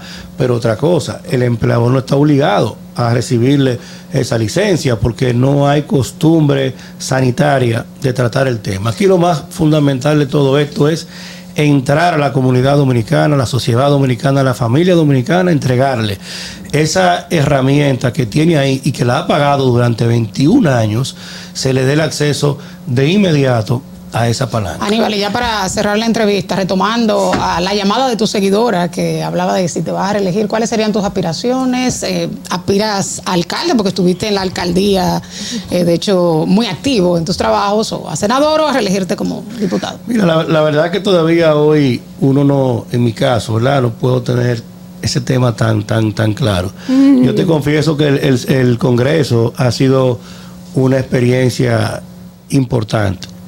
Eh, Desde la alcaldía, desde uno trabajar aquí en la Castellana, por ejemplo, que había un tema importante de drenaje pluvial, que lo resolvimos. La, la, agencia, la, la acera de Agencia Bella, que tenía 20 años, Ay, ahí problema dejamos aquel. listo. Eh, la Duarte con París, aún siendo diputado, de hecho, de aquí voy para la Duarte con París, porque estoy terminando la fase 2 honoríficamente como director ejecutivo que soy de la Fundación Acción Emprende y Transforma, que preside mi hermano David Collado, que es el que preside la fundación y que traímos el proyecto desde la alcaldía, porque ustedes saben que llegó la pandemia, tuvimos que cerrar el país, lo reiniciamos ahora y ahora lo hicimos. Hay muchos temas y el Congreso es un espacio importante para poder impulsar graves transformaciones. Hay que esperar si el presidente Abinader se va a repostular, si no se va a repostular. Siendo muy honesto con la gente, una repostulación del presidente Abinader va a traer como consecuencia que quizás haya que pactar con fuerzas políticas, uno no sabe. Lo importante es que la gente sabe que el diputado humildemente que mejor conoce la capital soy yo. Yo me trabajo proyectos de leyes que sean insustanciales, yo creo en dejar sellos, lo hice en la capital, lo estamos haciendo en el Congreso, ya veremos dónde Dios lo coloca. Lo importante es servir e impactar de forma positiva la vida de la gente. Bueno, pues continúe co- haciendo ese buen trabajo y ojalá que este proyecto de ley pues sea rápidamente aprobado porque es de urgencia, señora. La salud mental es importante para que podamos eh, funcionar como sociedad. Vamos a ver cómo está, señores, luego de despedir al, al diputado Aníbal Díaz que estuvo con nosotros y agradecerle, por supuesto, que venga tempranito en la mañana a compartir todas estas ideas con ustedes. Eh, vamos a ver cómo está el tránsito y regresamos inmediatamente más invitados aquí en Distrito Informativo. Para que llegues a tiempo y no te compliques con el clima, te traemos en el Distrito Informativo el tráfico y el tiempo. Y así se encuentra el tráfico y el tiempo a esta hora de la mañana en Santo Domingo. Se registra tráfico pesado en el desnivel Avenida Núñez de Cáceres. El tráfico fluye en la Avenida Hermanas Mirabal, Puente Presidente Peinado, en la Avenida Sánchez El Guaricano. Tráfico en alto total en la Avenida República de Colombia, en Altos de Arroyo Hondo y en zonas aledañas. Avenida Máximo Gómez, en la Avenida San Martín, en la Ensanche La Fe. Avenida Doctor Delgado en Gascue y en zonas aledañas. Desde el Puente Juan Bosch hasta la Avenida Las Américas, donde se registra un accidente grave. Gran entaponamiento en la Avenida Los Restauradores en Sabana Perdida. Carretera Mecha, Avenida Charles de Gaulle, donde se registra una inundación. Autopista Juan Pablo Duarte, cerca de Los Alcarrizos y tráfico muy intenso en la Avenida Monumental, en el Puente Flotante y en el Puente Ramón Matías Mella. Para el estado del tiempo en el Gran Santo Domingo, se encuentra mayormente soleado en este momento con una temperatura de 21 grados y una máxima de 30 grados. Hasta aquí el estado del tráfico y el tiempo. Soy Nicole Tamares. Sigan en sintonía con Distrito Informativo. ¿Viste qué rápido? Ya regresamos a tu distrito informativo. La hora ha llegado. Por eso te traemos la entrevista del día en tu distrito informativo. 8 y 42 de la mañana, señores. Qué bueno que continúan aquí en Distrito Informativo por La Roca 91.7. Eh, señores, recuerde que si llegó a su lugar, a donde iba, pues y quiere continuar con nosotros, estamos en YouTube. Búsquenos como Distrito Informativo. Vamos a recibir a nuestra invitada, la doctora Judith.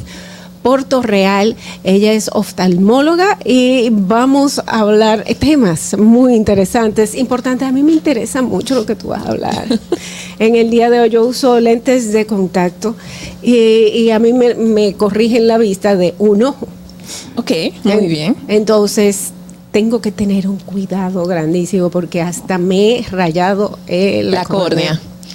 Bueno, sí, los lentes de contacto, como bien sabemos o para los que no saben, son unos dispositivos especiales que nos permiten corregir defectos refractivos con el disco pegado de la córnea. De esa manera podemos, tenemos varias ventajas. Número uno, para las personas que no quieren utilizar gafas, pueden utilizar su graduación y ver bien sin la necesidad de utilizar espejuelos ni tener que someterse a cirugía. Pero también en casos especiales, porque están los lentes de contacto que utilizan las personas simplemente porque no quieren utilizar gafas. Pero están los pacientes que no logran ver bien si no es con lentes de contacto. Hay situaciones especiales a nivel de la córnea, como el queratocono, que es una enfermedad donde la córnea está deforme, que afecta a niños y jóvenes, donde la córnea se deforma tanto que los pacientes no logran tener una buena visión con gafas y para ello necesitan utilizar lentes de contacto especiales pero también tenemos, por ejemplo, lentes de contacto especiales que se utilizan para controlar la miopía en niños, para la que la miopía no progrese, que se llama ortoqueratología que son lentes de contacto especiales que se utilizan para dormir y mientras duermes esos lentes te van moldeando la córnea de manera que al día siguiente al despertar simplemente te retiras los lentes de contacto y tendrás 24 horas de buena visión sin la necesidad de gafas o lentes de contacto. Esto es una alternativa para los niños que tienen miopías progresivas, pero también para los adultos o jóvenes que tienen miopía no se quieren operar o no se pueden operar, pero tampoco quieren utilizar gafas y pueden lograr ver bien sin gafas ni lentes de contacto ni la necesidad de cirugía. Pero usted acaba de decir algo Oh, pero que eh, realmente hay, hay- una saber si es un mito o si hay casos especiales. Por ejemplo, el que usa lentes de contacto te dicen no puedes dormir con los lentes de contacto porque te afectan la, la, la córnea. O sea, y ahora usted está planteando que hay una posibilidad de lentes de contacto para dormir. Así es. Lo que sucede es que tenemos diferentes tipos de lentes de contacto. Entonces, tenemos los lentes de contacto para pacientes normales y lentes de contacto para situaciones especiales. Para los usuarios de lentes de contacto normales, hay tres reglas básicas que toda persona debe de seguir. Lavarse las manos antes de ponerlos y quitarlos para evitar el riesgo de infección, no dormir con ellos y no entrar a piscinas, playas, ríos o espacios contaminados con ellos, porque esto afecta el riesgo de una infección. Eso es la regla básica para todos los lentes de contacto. Eh, yo, yo le, yo le pondría, yo le pondría eh, otra doctora que si te pica el ojo, quítate el lente primero antes de rascártelo. ¿Qué fue lo que me pasó a mí? Sí, y además de eso, si te pones el lente y te molesta, quítalo, lávalo y vuélvetelo a colocar. Tan importante la fecha de caducidad eh, en los lentes de contacto. No sé cómo funciona eh, en, en los lentes recetados, pero los lentes de chulería, para que se te vean Sí. los ojos claros, tengo entendido que tienen una fecha de caducidad. Así es, los len- eso depende del fabricante. Entonces, por ejemplo, los lentes blandos, la mayoría suelen ser de uso mensual, o sea que una vez tú destapas el lente, pasado el mes debes de descontinuar ese lente y abrir un nuevo lente. Porque en la medida que va pasando el tiempo se va deteriorando el material y eso aumenta la posibilidad de tener una infección. Ya tenemos otro tipo de lentes de contacto, como los lentes duros o esclerales, que son lentes de larga duración, que ya son para situaciones especiales, que tienen una duración recomendada de tres años. Tenemos lentes que tienen una duración recomendada de un año. Y con los lentes de color, los lentes de chulería, una quinta regla que debemos de agregar, sobre todo para los adolescentes, es no prestarse los lentes de contacto. Ay, Dios en el caso de los lentes cosméticos. Ni los pintalabios se prestan, ¿Qué señor. se puede pegar por ahí? Lo que sucede todo, es que todo. de manera normal nosotros tenemos microorganismos y bacterias que viven en toda la superficie del cuerpo. Esos son nuestros habitantes, nuestros inquilinos. Pero mis bacterias son mías. Entonces, cuando mis bacterias se ponen en contacto con tu superficie, entonces estás, hay un mayor riesgo de tener una infección porque estás llevando microorganismos que no vivían ahí a través del lente de contacto. Y esto puede provocar una infección a nivel de la córnea que se conoce como queratitis, que si no se trata a tiempo, esa infección puede pasar al interior del ojo y puede poner en riesgo no solo la visión, sino inclusive se podría perder el globo ocular. Doctora, usted ha hablado de, unos lentes de contacto que corrigen la miopía. Yo me quedé sorprendida porque eh, hasta yo hasta donde yo tenía entendido, lo único que corrige la miopía es una operación y luego de la operación puede que haya que parar otra vez. Así es, ese tipo de tratamiento se llama ortoqueratología o ortoCAP. Es normal que no conozcas de él, ya que nosotros somos los primeros que estamos ofreciendo ese servicio en el país y está más extendido en Europa y Estados Unidos. Y, es- y funciona 100%. Funciona bastante bien. Básicamente, generalmente funciona para miopías hasta menos 5 o menos 6 y mediante, es como si fueran los braques. Básicamente, cuando llegas a una consulta, te hacemos unos estudios de lugar, luego evaluamos cuál es el lente que te corresponde, comienzas a dormir con esos lentes y mientras duermes, esos lentes te van moldeando la córnea y al día siguiente simplemente tu visión es clara sin la necesidad de lentes. Ahora bien, es un efecto reversible. ¿Qué quiere decir esto? El efecto de no de ver bien sin lentes durará mientras estés durmiendo con los lentes de contacto. En el momento que dejes de dormir con ellos, todo vuelve a la normalidad. Solamente para la Para miopía. De momento, sí, para la miopía hay casos de astigmatismo menor de dos. En el caso, ¿y cómo la persona sabría que tendría miopía eh, menos 6, menos 5? Por ejemplo, yo tengo miopía, en, los lentes yo tengo 0.75 en un ojo y 0.50, algo por el estilo. Ese es como, así se mide el grado. O sea, yo sería una candidata a usarlo. Así es, tú podrías ser una O sea, que candidata. estar así. Así es, podría ser candidata a ortoca. Básicamente, esa fórmula, la fórmula de los lentes, cuando el oftalmólogo te entrega la receta, tú vas a ver que dice eh, menos 0,50, menos 1, menos 2, menos 2,50, y esa es tu graduación en dioptrías. Entonces, podríamos corregir con, con ortoqueratología hasta miopías de menos 6. Algo muy importante también en los usuarios de lentes de contacto, que no quiero dejar de mencionar, es el tema del el ojo seco y el uso de lentes de contacto. Los usuarios de lentes de contacto tienen una mayor incidencia de disfunción de glándulas de meibomio. Las glándulas de meibomio son unas glandulitas que se encuentran en el borde de los párpados, cuya función es liberar un aceite esencial que forma parte de la lágrima. Esas glandulitas pertenecen a una estructura que se llama unidad funcional lagrimal. Los usuarios de lentes de contacto, generalmente estas glandulitas comienzan a obstruirse o a dañarse y esto comienza a afectar la calidad de la lágrima. Y así es como podemos tener usuarios de lentes de contacto que los ojos le pican, que los ojos le arden, que tienen tienen deseos de rascarse, que dicen que después de un tiempo ya no aguantan los lentes de contacto y pueden llegar a pensar que tienen una alergia al lente de contacto.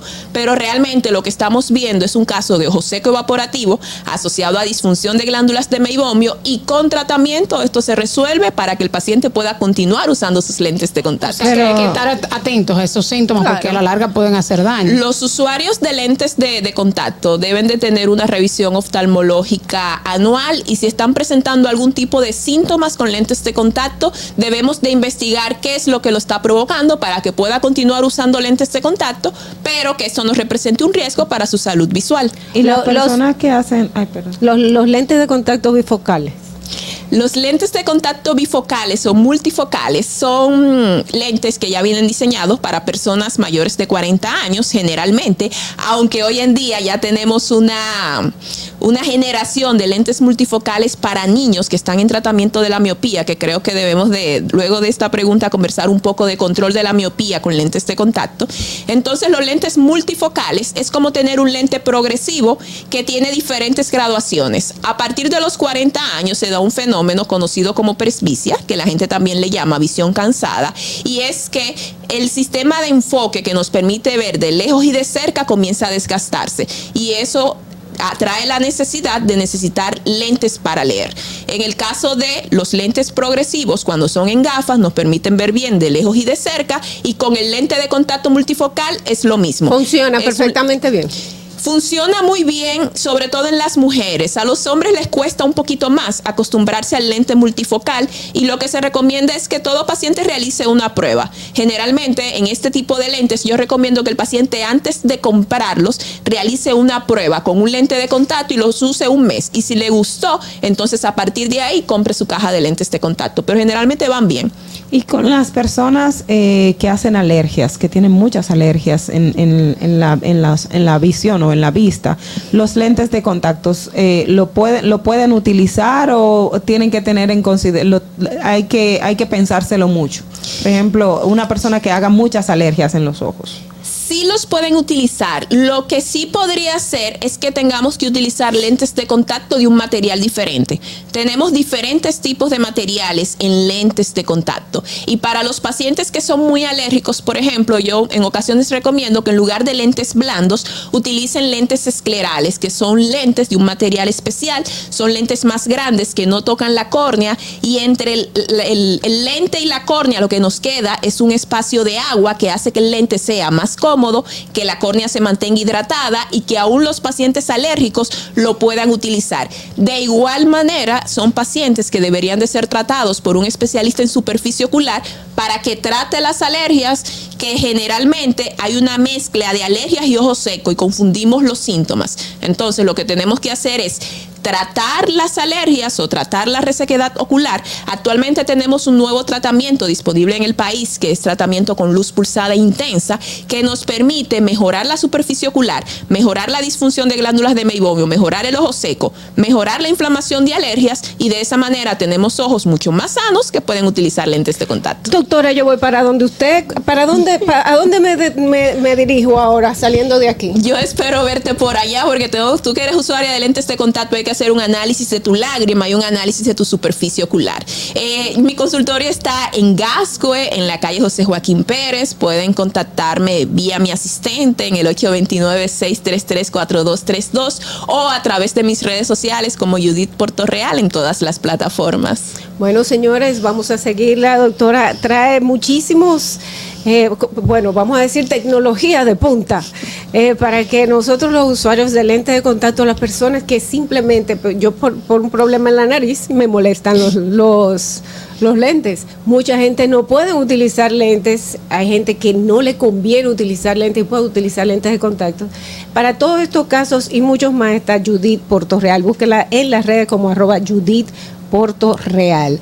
Judith con TH al final. Con TH y J, Judith. Judith, ya lo saben. Bueno, muchísimas gracias a la doctora Porto Real por estar con nosotros y traernos estas informaciones. Vamos a traerlo otra vez para seguir hablando de ojo.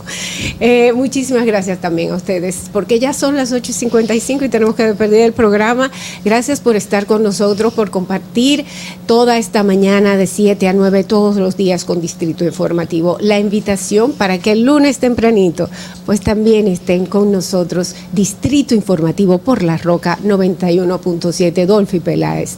Jud- yo iba a decir Judy Portugal. ya es parte del staff. Ya, ya parte de, ya parte del staff, Ogla Enesia Pérez, Carla, Carla Pimentel, Natalie Faxas y nuestra nueva integrante, ya casi nueva integrante oficial. Ella estuvo toda la semana con nosotros, pero la tenemos que convencer para que se quede aquí. ¿Qué tú opinas, Ogla? Así es, así es. Yasmín Cabrera, señores. estuvo Yasmín Cabrera, de, Yasmín Cabrera va, estuvo no, se va a quedar con nosotros porque eso se va a hablar hoy, eso se va a hablar hoy en reunión. No tengo fan, yo tengo fan aquí.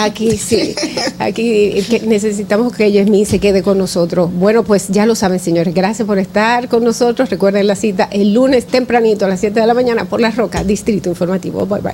RCTV HD, El Gusto Producciones, Dominican Networks y Vega TV, Canal 48 de Claro y 52 de Altiz, presentaron a Dolphy Peláez, Ogla Enesia Pérez, Carla Pimentel y Natalie Fasas en Distrito Informativo.